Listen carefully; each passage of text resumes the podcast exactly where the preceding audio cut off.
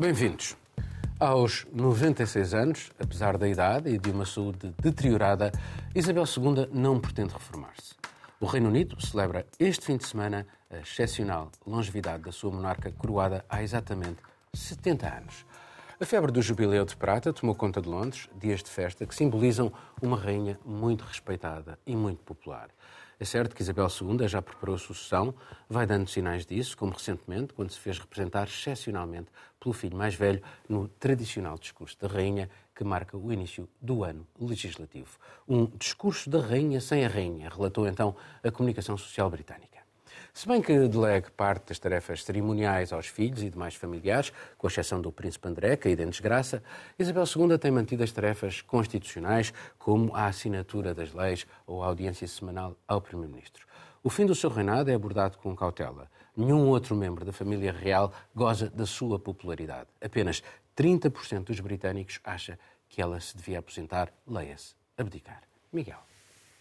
Bem, eh, eu vou tentar falar só 25 eh, segundos, porque mais tempo não merece a monarquia britânica.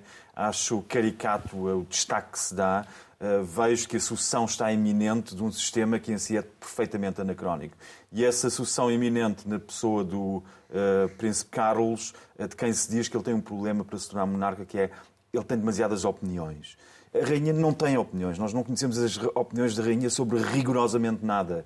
Uh, vários países do Commonwealth querem sair de, de, de fora desta, desta, uh, deste regime monárquico anacrónico e que não acrescenta rigorosamente nada, a não ser num país que acha normal ter uma Câmara Alta para onde os uh, decisores políticos nascem, ainda hoje pessoas que nascem e tornam-se decisores políticos na Câmara Alta por herança. É um regime que não merece grande simpatia, devo dizer, apesar de achar que é um país ótimo para se beber uh, chá e tomar scones e passear um pouco. Ora bem, precisamente em Londres está a nossa, vamos dizer, espécie de enviada especial, que é a Catarina Demoni.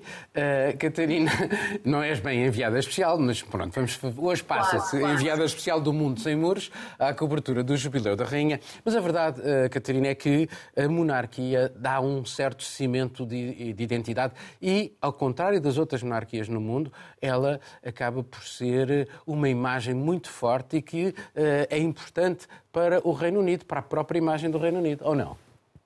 É, é, Paulo. Eu, eu ia começar por dizer que no dia 2 de junho, no início das celebrações do Jubileu, uh, apanhei o comboio do aeroporto para o centro de Londres e entrou um casal com uma filha, pai de 7 anos, que sentaram ao pé de mim. O casal era jamaicano, uh, nasceu na Jamaica, a filha já nasceu cá, e ela entra no comboio com uma bandeira do Reino Unido que fez na escola com um orgulho imenso. E, é, e foi esse orgulho e essa celebração que se viu nas ruas, não só de Londres, mas pelo país todo.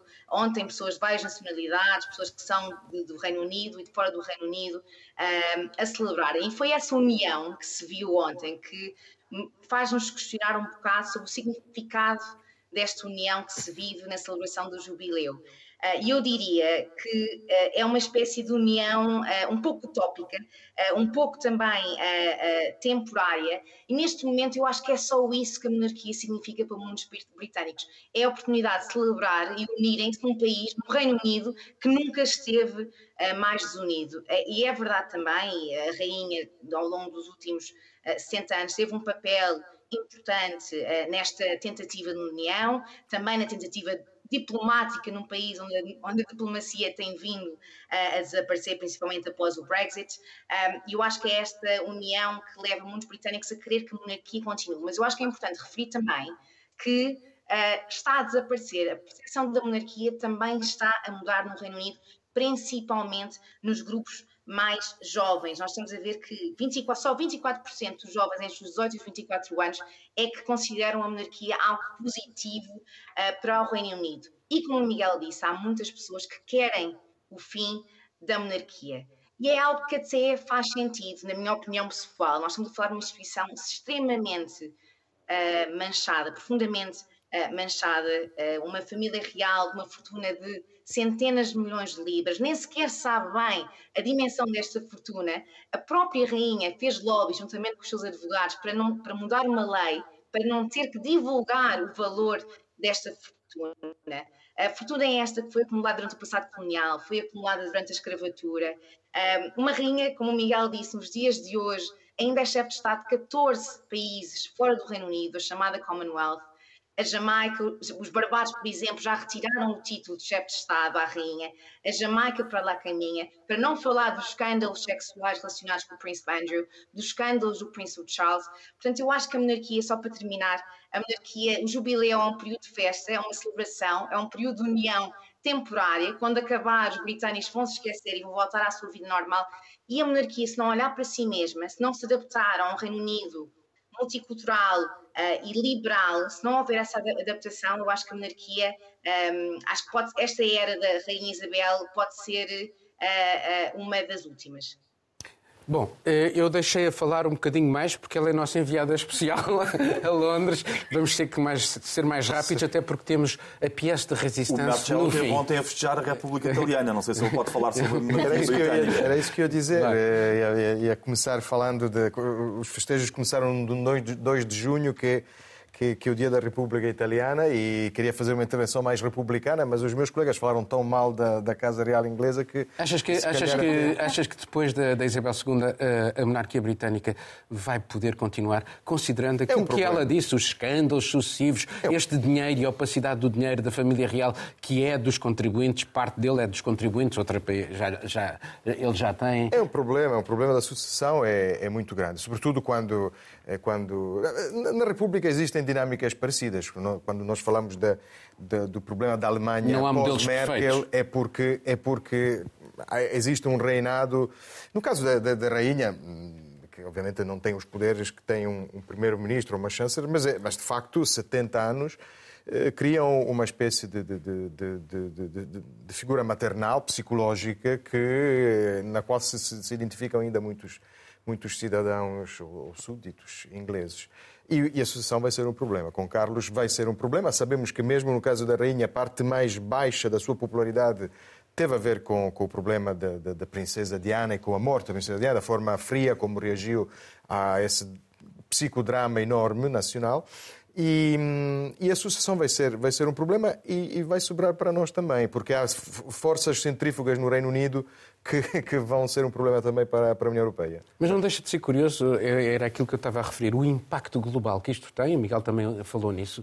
Eh, a monarquia britânica está nas televisões do mundo inteiro. As rádios falam, por todo o lado se fala da, da, da monarquia britânica e não se fala de outras monarquias. Portanto, há aqui um lado, apesar de tudo, que é um produto que vende, vamos pôr assim. Sim, sim. não, é, não é só nem a monarquia nesse momento, é a própria figura da rainha Isabel, Elizabeth, né, para os meus conterrâneos brasileiros que estejam aqui nos acompanhando.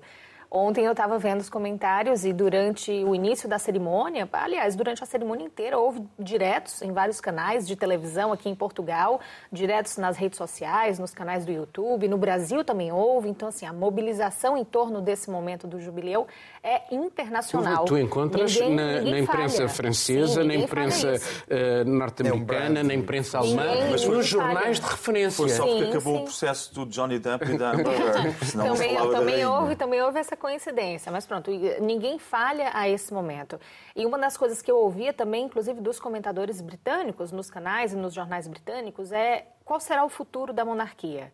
E fala-se muito que o futuro da monarquia britânica passa não pelo príncipe Charles, Carlos, mas pelo filho, quando William, enfim, chegar ao trono. Então, é muito na figura de William e Kate que hoje em dia deposita-se a esperança do que será essa nova cara da monarquia. Como é que se vai chegar até ele? Honestamente, não sei. Não sou muito conhecedora dos trâmites da realeza. Mas, olha, se... o Eduardo VII só teve meia dúzia de anos e marcou uma época. Pronto, Deixou, então, aí é um marca mais boa. O Carlos, o Carlos aos poucos tem, tem assumido aquelas funções institucionais, esteve no parlamento, fez o discurso de abertura, o que é natural. A Isabel tem 96 anos, é uma senhora, é a idade do meu avô quando faleceu. Então, é, pronto, faz todo sentido que isso comece a acontecer. Mas acho que as pessoas estão apegadas a ela e é mais um momento de carinho a ela nesse momento do que qualquer outra crítica à Até há uma pastelaria, Eduardo VII, em Lisboa. é, Lisboa. Bom, mas no outro lado do Canal da Mancha, a União Europeia continua com problemas de coordenação e comunicação. Após semanas de negociações, anunciou ter chegado a um acordo para novas sanções à Rússia. A mais emblemática é a que proíbe a importação de petróleo, com exceção do que transita por oleoduto, satisfazendo assim checos, eslovacos, mas sobretudo o autocrata amigo de Vladimir Putin, Putin o húngaro Viktor Orban. Moscou deixará de receber a verba equivalente aos 3 milhões de barris por dia que vende à Europa. São 100 dólares o barril. É só fazer as contas. Mas eis que a Hungria decidiu fazer descarrilar outra vez o processo, exigindo retirar do pacote de sanções as que estavam destinadas ao patriarca Kirill, o chefe da Igreja Ortodoxa Russa e aliado de Putin. Bruxelas acabou por se vergar a Orban mais uma vez. Há muito que a Hungria soma tensões com os seus aliados europeus, está por eles acusada de entraves democráticos, fraude e corrupção, tudo a remeter para o não respeito pelas regras do Estado de Direito. Por via disso, está privada de aceder a mais de 7 mil milhões de euros a que tem direito no quadro do Plano de Recuperação Europeu pós-Covid. Marcelo. Bom, agora é política séria, não é? Falamos de, de problemas sérios, do problema da, da desunião europeia. Uh, este é, é, um exemplo. Era Mas isto é, mais, uh, desculpa lá, isto é mais um sinal de cedência a Orban. E é, é, é um, há um histórico de ceder a Orban. Começou com Merkel, o Partido Popular Europeu, e continua-se a ceder a Orban. Sim, são cedências que, eh, em alguns casos, eh, vêm de países que também não discordam muito da linha Orban e às vezes deixam Orban ir à frente, é? por exemplo, neste caso. Não neste caso. Não, não, não neste no caso da neste Rússia, caso, não, contrário. Mas a, a, a, as, hum, as sanções ao petróleo, as sanções ao petróleo russo também foram pensadas um pouco uh, com base no, no calendário alemão, que a Alemanha já tinha pensado eh, na hipótese de, de, de, acabar com o petróleo até o final do ano, portanto também temos esta, este calendário. E, Mas é melhor não falar no, caso... gás, porque aí eles ficam um bocado é melhor não falar, é melhor não falar de Itália, que não só importou com petróleo, como pagou em rublos. A Itália pagou em rublos, exatamente. A Itália é um dos países mais, eh, provavelmente mais filorussos. É por isso que eu digo que que às vezes o Orban é depois eu, digamos que, que fica com a fama e também agora vemos que, que também com o proveito. Um... Mas, por exemplo, quando ele faz, exige que se retire as sanções ao patriarca, que é um homem que abençoou foi... a guerra. Ele abençoou a guerra. Mas é, abençoou a guerra porque é uma guerra contra os gays, portanto, se calhar eh, o Orbán, neste aspecto, também revela uma certa contiguidade com, com, com, com ideias que, que, que vêm do, do outro lado da Europa. E, e, o mais preocupante é que cria, de facto, um, um estilo de, de, governação, não é? um estilo de, de, de figura política eh, que, através deste, deste sistema, ganha muita popularidade em casa e pode, pode, pode criar, digamos, efeitos de, de imitação, porque sabemos que, eh, um pouco por todo lado, o, o presidente ou o primeiro-ministro, enfim, o homem forte que consegue sacar uh, vantagens a Bruxelas, uh, acaba por ser sempre um herói certo. nacional. Miguel, a verdade é que ele precisa do dinheiro porque está com uma inflação elevadíssima e, portanto, ele, ele agora? O Orban. Uh... Bem, está com uma inflação elevadíssima, mas tem a gasolina a 1,20€ neste momento. Tem a gasolina a 1,20€ e criou, ou está a pôr em prática um sistema em que os estrangeiros pagam mais pela gasolina. Por outro lado, conseguiu uma maioria de quase dois terços. Uh, criou reformas. Ele, isto para dizer que ele tem uma popularidade imensa dentro da Hungria neste momento. Não apesar nos enganemos. Da corrupção, apesar Por, dos entraves ao Estado de Direito. Apesar de tudo isso e porque elegeu exatamente a Europa como culpada, a União Europeia como culpada de uma situação, ao mesmo tempo que apresenta Putin como um parceiro complicado, mas como um parceiro apresenta o Kremlin muito mais como um parceiro do que Bruxelas. Isso diz muito sobre a situação da Europa, que para mudar, aliás, este, esta cedência última em relação a, a retirar da, da, lista das sanções o chefe da Igreja Ortodoxa Russa, um, teve a oposição de vários comissários europeus, como o Timmermans ou a Verstager, eh, ou vários outros que Vera foram, foram, foram contra, contra essa decisão. Eh, porque de facto é mais uma mostra mais uma vez como a União Europeia não está a conseguir passar uma linha, a começar por Ursula von der Leyen, não está a conseguir passar uma linha de raciocínio e de atuação que transmita valores, não transmite. O que transmite, por exemplo, em relação à Polónia, é que estão a varrer uh, debaixo do tapete os princípios do Estado de Direito, por exemplo. Uh, mas uh, a maioria, aquilo que, que, que Orban conseguiu na Hungria e o acesso ao petróleo russo que ele vai continuar a ter e não nos iludir, não podemos iludir, porque sabemos que, mesmo que este embargo entre em vigor, nós já temos a própria Ursula von der Leyen a tentar justificar que se continua ainda a receber petróleo russo, porque isso seria bom, porque senão Putin ia vender o petróleo mais caro para outros sítios. É uma lógica totalmente inexistente, é uma tática para tentar manter uma narrativa e essa própria narrativa da União Europeia sobre sobre esta guerra começa lentamente a desmoronar. Temos uma Alemanha que pretende estar a fornecer armas, mas depois tenta atrasar de forma tática a entrega das armas, porque no fundo não concorda, o governo não concorda, o chanceler não concorda com a entrega das armas. Portanto, temos, temos este sistema da unanimidade que permite. De fachada? Achas que é de fachada? O que no caso a unanimidade, a unanimidade. A unanimidade. Não, a unanimidade tem um problema que para se mudar o sistema da unanimidade tem que ser de forma unânime. e não, faz, não se vai conseguir mudar um sistema que, que tem em si próprio o principal não, mas é que bloqueio. começa a, precisamente a notar algumas dissidências dentro do Bloco nessa unanimidade face à Rússia.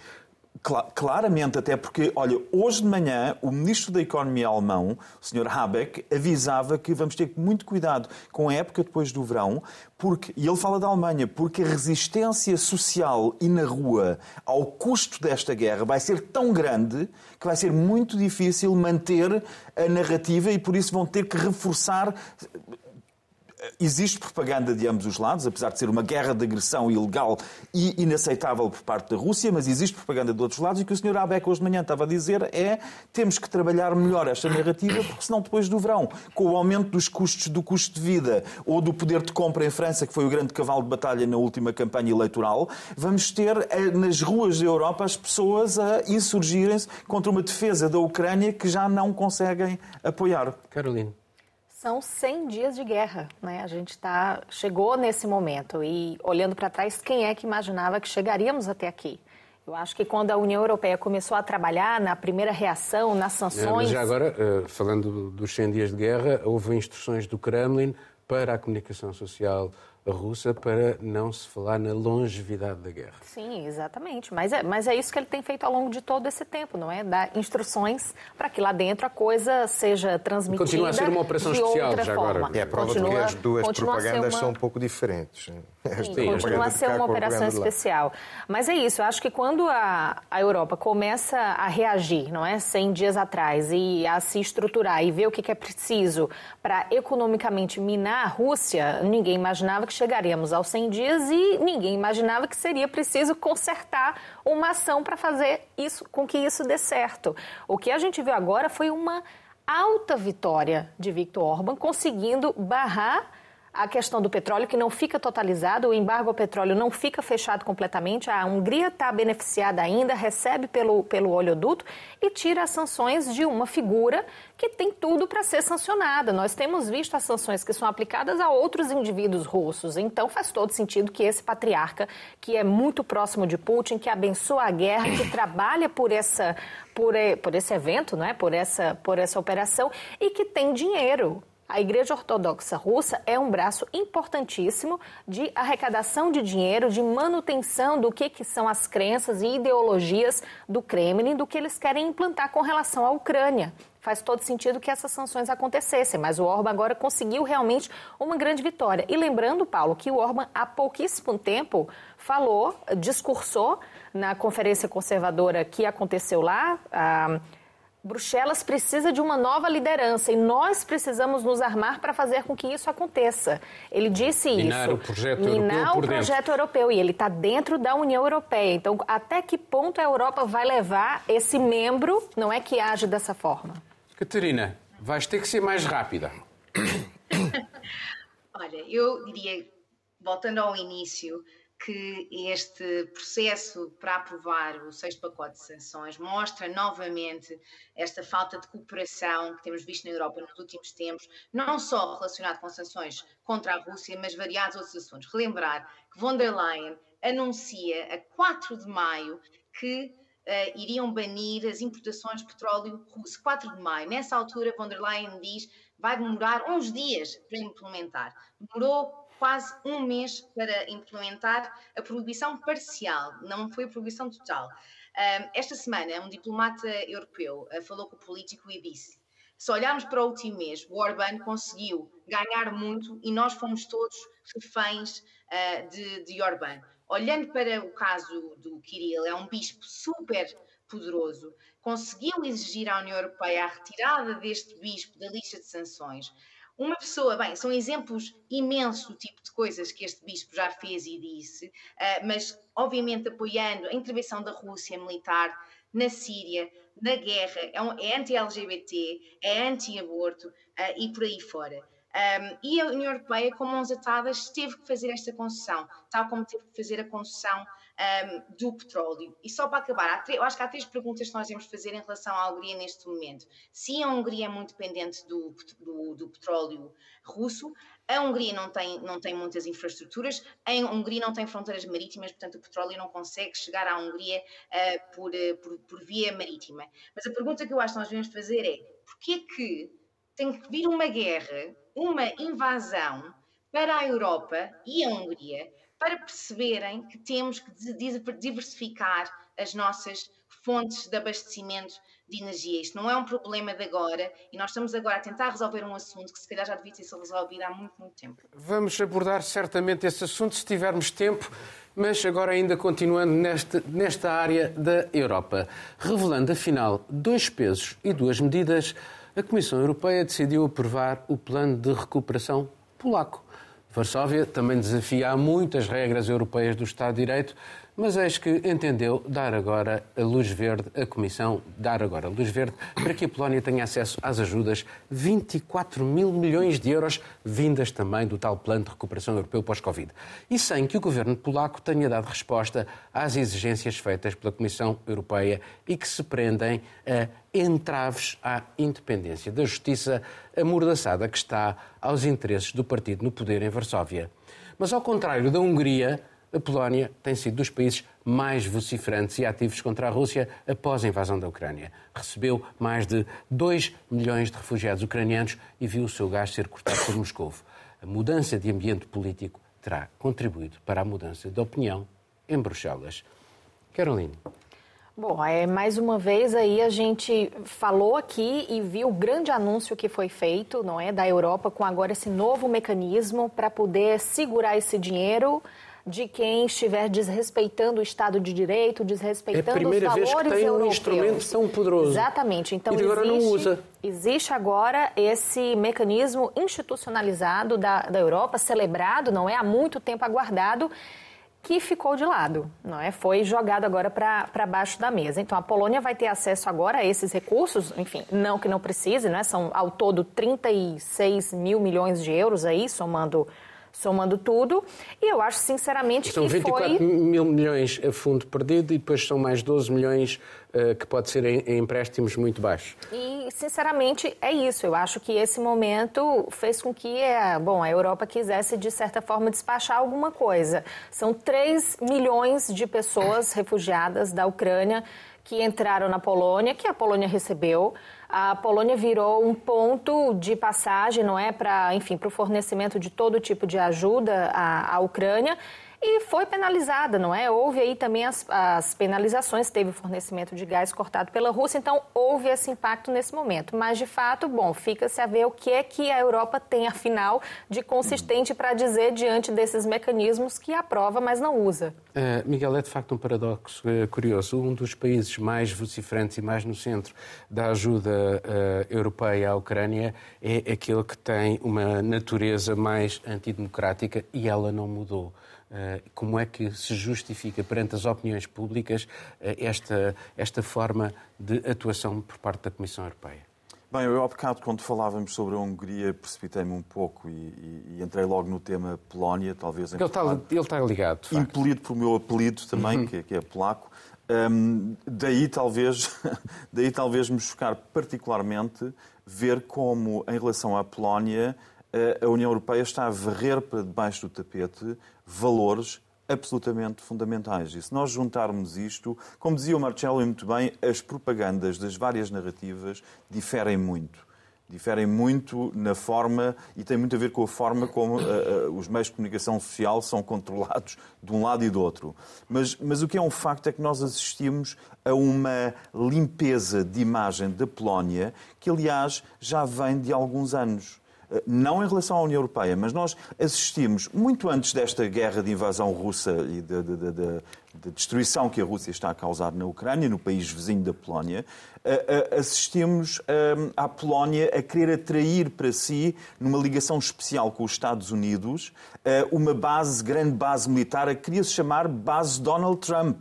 Era Morawiecki e Kaczynski, os dois homens fortes atuais da Polónia, que queriam chamar a base aérea militar e mais anos antes da guerra, anos antes de nós sabermos que a questão energética ia estar na mesa a ser discutida, antes disso, os polacos estavam a criar infraestruturas com os norte-americanos para o transporte de gás liquefeito norte-americano para a Europa. Portanto, tem uma, uma capacidade de, de uma clarividência muito grande que, que nos escapou a nós durante os últimos anos, mas que a Polónia tem trabalhado muito bem, tem trabalhado perfeitamente em seu, em seu uh, uh, proveito. E não é só a questão do Estado formal, do respeito pelos uh, mecanismos do Estado de Direito, como nós temos com os processos disciplinares contra juízes, que afinal agora já parece não é nada tão importante, não é?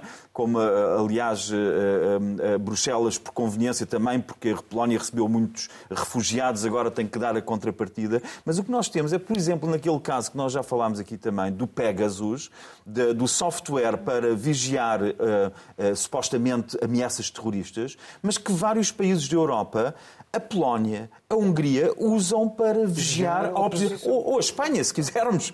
Podemos incluir a Espanha, que vigiou os seus opositores internos.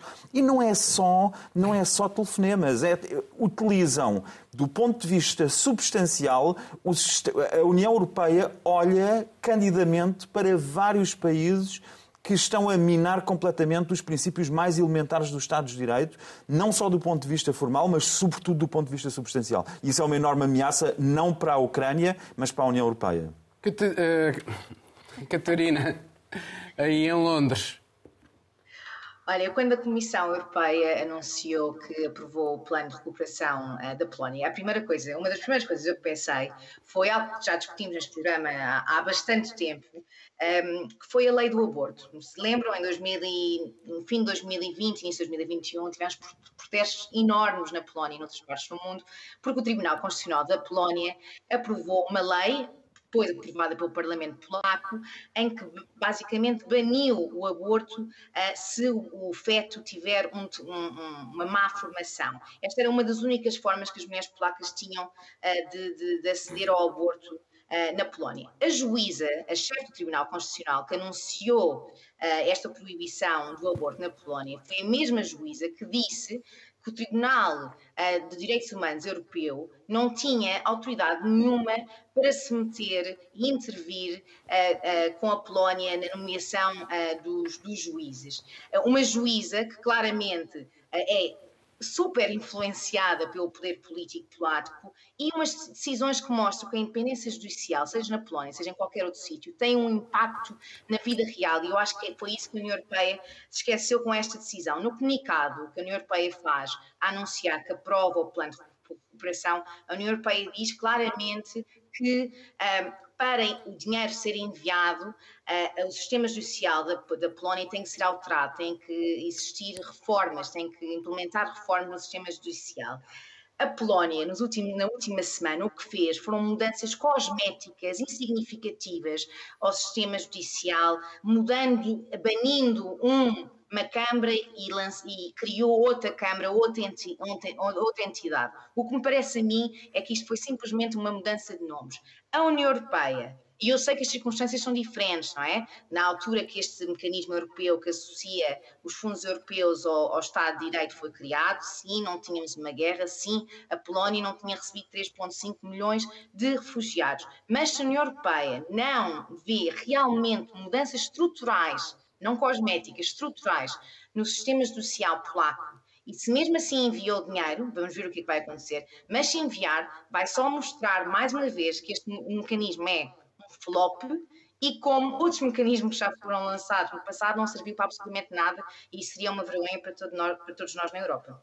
Marcelo, estamos a trocar valores por interesses do momento eh, e eu vou tentar eh, contextualizar a minha ideia, porque isto permite puxar mais a Polónia para isolar mais a Hungria e quebrar o tal grupo de Visegrado. Achas que pode Sim. ser isto? Ou... Por um lado, seria também um bocado absurdo que no dia em que eh, Orban levava para casa um grande resultado como o que levou, eh, a Polónia não levasse alguma coisa para casa. Mas continua a minha crítica. Então, estamos a trocar um... valores por, por, por interesses do momento. Para já, uh, só para completar o discurso sobre o estilo de, de, de governação e de relação com Bruxelas, provavelmente eh, a chantagem da Polónia, já da semana passada falamos disso, eh, se prende com com a discussão sobre o debate sobre a global tax, a, taxa global sobre multinacionais, sobre a qual a Polónia tinha algumas dúvidas, e no, no, próximo, na próxima reunião do Ecofin provavelmente vamos ver uma Polónia mais alinhada com, com o resto da Europa, mas já percebemos qual é a moeda de troca.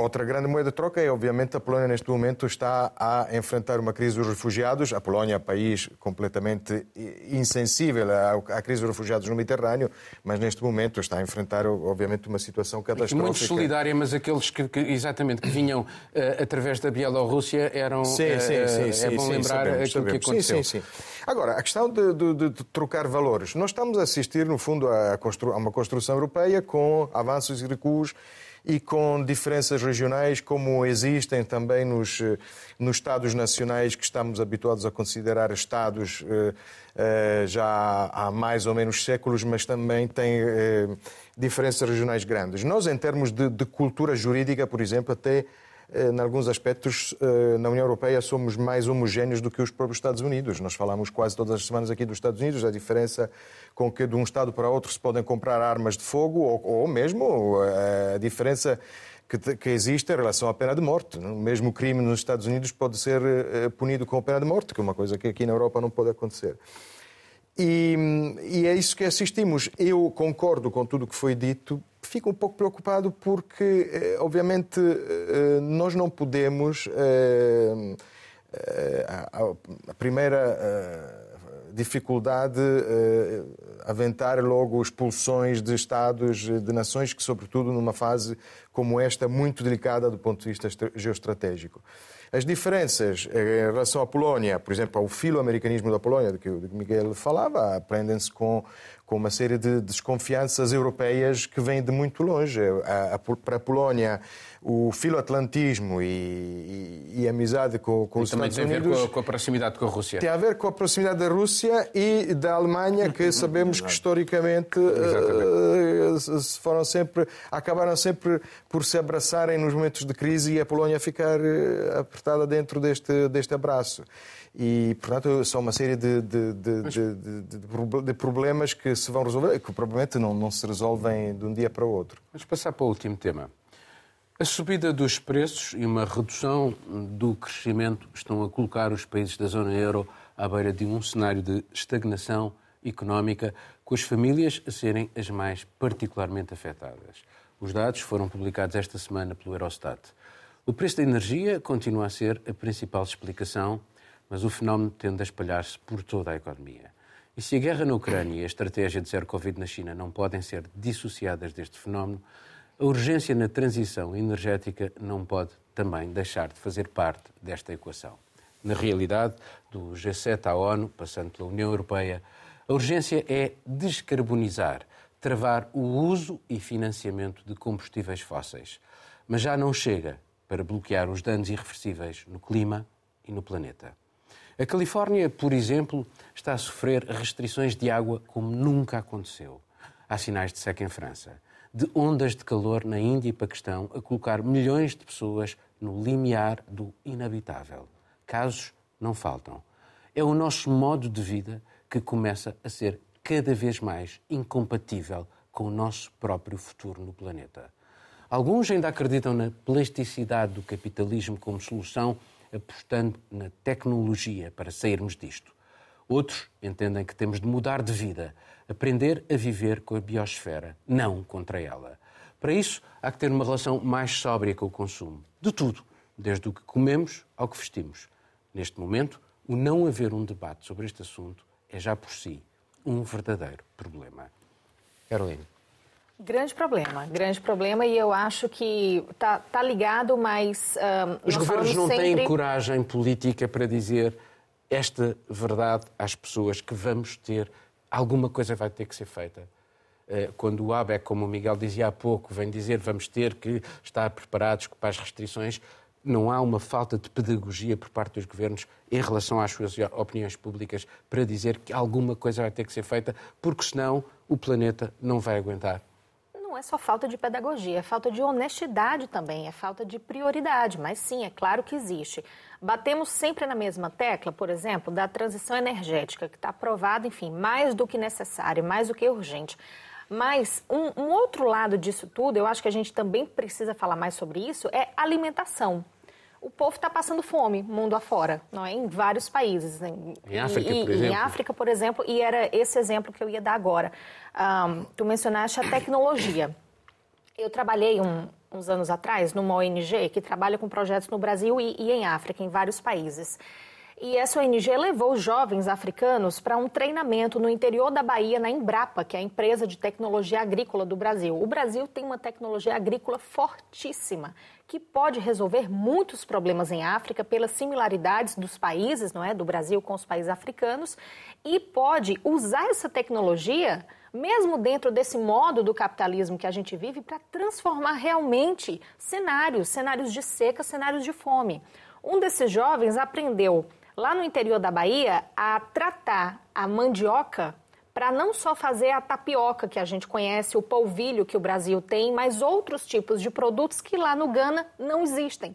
Ele levou isso para uma pequena cooperativa que ele tinha na cidade dele, que não é na capital, mas é próximo, e simplesmente empregou pessoas para começar a tratar, a processar a mandioca, que é farta lá, mas que não é uma cultura que tem apoio, que vai para frente, fundou uma pequena cooperativa e começou a atender essa região. Então, é o tipo de cooperação que a gente não vê, é o tipo de cooperação que não acontece. Aí, claro, entram prioridades de governos, enfim, isso é outro debate, mas é só para dizer que dentro do nosso modo de vida ainda existem opções que podem ser feitas. É questão de prioridade, mas é também questão de honestidade. Catarina. Eu tenho um, um dado interessante, interessante que mostra se a população global isto é das Nações Unidas, se a população global chegar aos 9,6 mil milhões de pessoas em 2050, o equivalente a quase mais três planetas seriam necessários uh, para fornecer os recursos naturais uh, que nós precisamos para sustentar o nosso estilo de vida. E claro que é um dado assustador, porque sabemos perfeitamente que até 2050 não vão aparecer mais três planetas à nossa volta para sustentar uh, o nosso estilo de vida. Um, e rapidamente queria dizer que sim, e concordo que é necessário e há necessidade de mudarmos o nosso estilo de vida e sensibilizarmos as pessoas para essa mudança, um, mas ao mesmo tempo a batata quente não pode estar sempre e não deve estar do lado do consumidor constantemente. Aliás, é isso que as campanhas de marketing e de propaganda querem que nós acreditemos que nós, com as nossas duas mãozinhas, conseguimos salvar uh, o planeta Terra se uh, deixarmos usar palhinhas de plástico e se formos fazer limpezas de praia e reciclarmos de vez em quando ou andarmos de bicicleta uma vez ou outra. Uh, as empresas, os governos, claramente os governos têm um papel uh, importantíssimo nisto, mas as empresas, principalmente as empresas, têm que se mexer mais. Há 100 empresas, 100, só 100 empresas no mundo, grandes empresas mundiais, são responsáveis por 70% das emissões de gases. 100 empresas são responsáveis por 70% das emissões de gases naturais. Nós sabe, de, gases, de gases. Nós sabemos que há grandes empresas também que têm targets para a lutar contra o aquecimento global, desde a Google, a Apple ou ao IKEA, que não estão a cumprir uh, esses targets. Até as empresas o fazerem, uh, tudo o resto que nós podemos mudar no nosso dia a dia, por mais pequenino que seja, como não usar uma palhinha de plástico, torna-se muito insignificante. Eu acho que é importante falarmos sobre isso também. Não é sempre a culpa, não está sempre no consumidor, muito pelo contrário. Miguel, eu vou pegar aqui naquilo que ela diz, porque hoje o presidente da, da Comissão do Ambiente do Parlamento Europeu escreve um artigo no jornal Le Monde em que ele pede às empresas, às empresas europeias, para acabarem com o lobby anti-clima antes da votação de 7 e 8 de junho eh, para a aprovação do pacote que visa a neutralidade de carbono. E dá exemplos, por exemplo, da BMW alemã, que tem feito uma pressão enorme para uh, comprar créditos para poder poluir para lá de 2035 e continuar a vender viaturas térmicas. Pois é, é um excelente exemplo, Paulo. Pode, podemos logo acrescentar outro sem sair da Alemanha, que é, por exemplo, o Deutsche Bank e a sua filial para gestão de fundos, um dos maiores gestores de fundos, que é a w, a DWS, que estão neste momento a sofrer alguma, alguma investigação por parte das autoridades alemãs. Porquê? Porque vendem produtos financeiros que pretensamente são ecológicos e hum, sustentáveis sem contribuírem para a poluição. Ou seja, e não é verdade. Ou seja, nos prospectos um banco como o Deutsche Bank está a ser acusado de mentir e enganar os investidores, enganar os investidores que já são poucos, aqueles que estão dispostos a ter eventualmente rendibilidades mais baixas para investir em produtos que sejam sustentáveis. Mesmo essas pessoas que estão dispostas a fazer algum sacrifício pessoal estão a ser enganados pela Deutsche, pelo Deutsche Bank. É essa a acusação que lhes é feita pelas autoridades alemãs judiciais neste momento. E isso tem a ver também com a história da BMW que tu referiste. Portanto, nós podíamos não parar e no final teríamos talvez aquilo que a Catarina disse, uma lista de 100 grandes empresas, mas deixa-me só concluir. A questão aqui, eu, eu aconselho as pessoas a eventualmente verem uma página que existe em português que é decrescimento.pt. E o decrescimento, que é uma teoria, uma, um, movimento, um, um, movimento económico que pretende apresentar uma solução e que celebra agora os 50 anos do Clube de Roma, que há 50 anos começou a alertar para estes problemas, que são problemas que levam, por exemplo, a que a agricultura, essa que funciona tão bem, se tenha criado não só no Brasil, mas também na Europa e na Ucrânia, se tenha conseguido através da deflorestação. Da deflorestação. Claro. E a deflorestação não a queremos exportar para a África se for possível dentro de alguns limites. Não é assim que vamos vamos resolver o problema. A questão de fundo é só uma, e depois eu termino com isto. A questão de fundo é que nós podemos estar com todos os paliativos de ONGs e da nossa boa vontade como investidores, enquanto o sistema base económico for um que tem um único valor no seu altar, que é o PIB. E é o crescimento do PIB. E o lucro. E o PIB reflete, um reflete, estão, estão relacionados. O PIB reflete o lucro e o aumento da riqueza de um país enquanto esse for o grande ídolo e o único ídolo, nós temos só o pequeno problema que é este: é que o PIB não reflete nem a proteção ambiental, nem reflete a sustentabilidade demográfica do planeta Terra, de que a Catarina falava. Portanto, enquanto nós não mudarmos, não, não, não uh, formos iconoclastas com este ídolo, que é o PIB, e não alterarmos o sistema de fundo, que é um sistema que tem como única vocação aquilo que tu dizes, que é o lucro, não vamos conseguir resolver o problema do ambiente, estamos só a iludir-nos e a fingir que estamos a fazer alguma coisa. Estamos a fazer greenwashing para a próxima geração. Bom, o que eu acho é que, é a minha opinião, acho que tem que haver um debate e esse debate não tem existido. Eh, não existe só a teoria do decrescimento, existem os ambientalistas reformistas, os ecologistas radicais e até a extrema-direita usa a questão do ambiente a seu favor, dizendo que terá que uh, defendem a, a conjugação da preservação da biodiversidade com a identidade nacional. A verdade é que este debate tem que ser feito e não está a ser feito. Quem é que deve preservá-lo? está a ser quem, feito quem, quem, porque quem é que deve promover? todas estas teorias e, obviamente, cada um depois vê uh, o que quer ou, ou, ou arranja, arranja, soluções uh, que quer, incluindo a solução de extrema-direita, que o planeta é, protege-se através todos no da, nosso cantinho, da, cada um do, do cantinho. Sim, obviamente, quem já nasceu no cantinho mais rico tem a sorte e os outros não sabemos depois o que é que é o que é que lhes acontece. Mesmo as teorias do decrescimento, ou tu falavas da sobriedade, eh, no fundo são todas, eu acho que são todas eh, teorias que tentam um pouco branquear a grande questão de, dos recursos, que à medida que vão sendo mais reduzidos, eh, criarão grandes, grandes conflitos, porque porque mesmo a sobriedade, o meu conceito de sobriedade sexual, por exemplo, não será o mesmo que o Berlusconi tem. E sobre o sexo ou sobre outro, outro estilo de vida, a sobriedade de um nunca será a mesma que a sobriedade do outro. E, e, portanto, a grande questão será então, tem que o acesso uma repartição mais equitativa da sobriedade. Eu não estou a falar da sobriedade sexual, obviamente. É da sobriedade, exatamente, mas é da sobriedade, da, da, da sobriedade do, do, do, consumo dos recursos.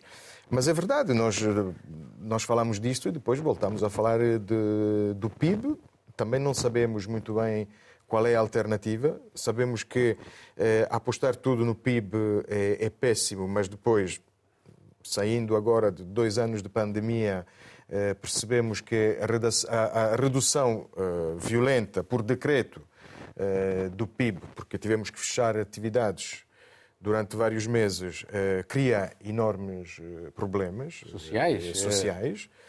E, e, portanto, a, a, solução, a, a, situação continua muito, muito complexa. Eu, apesar de tudo, se calhar é uma atitude religiosa também, mas continuo a acreditar que talvez a, a inovação tecnológica traga alguma, alguns resultados e para isso precisamos de, também de abater alguns, uh, alguns tabus é? sobre. Mas sobre essa, formas... essa transição vai gerar também desemprego, readaptação e isso sim. Isto, isso está sim. longe de, de, de, Há uma coisa, a única coisa que há uma certeza é que vamos ter que fazer qualquer coisa.